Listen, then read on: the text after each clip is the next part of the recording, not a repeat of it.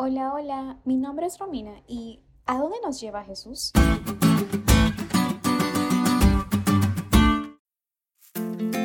Si de algo estoy segura es que a nadie le gustan las despedidas. Llorar, ver a la persona que más amas irse es doloroso. Desde 2018 acepté el llamado que Dios me hizo para ser misionera y hasta ahora las despedidas forman parte de mí. No es fácil tener que alejarte de tus seres queridos por un largo periodo, pasar por la puerta de migración y saber que no los verás hasta después de un buen tiempo. Se me hace un nudo en la garganta. Sin embargo, las despedidas tienen un lado positivo. Marcan el comienzo y la esperanza de un futuro mejor y el reencuentro. En la lección de hoy aprenderemos cuál es el propósito de la ascensión de Jesús al cielo y cómo ese suceso nos devuelve la seguridad de nuestra salvación.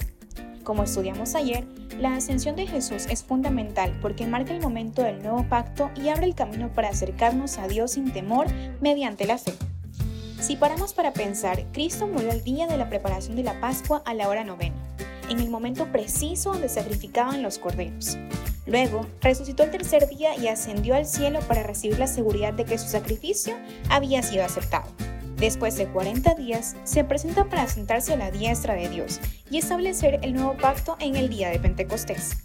Es decir, el calendario levítico marcaba con exactitud el ministerio de Jesús.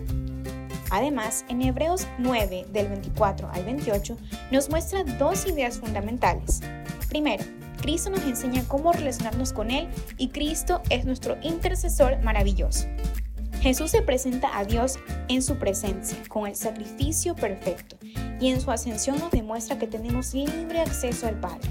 Aunque el castigo de nosotros fue sobre Él, por sus llagas fuimos curados, porque sin sangre no hay remisión de pecado. Y a pesar de nuestra maldad, Jesús nos salva y promete una patria mejor, de la cual Él es el arquitecto y constructor.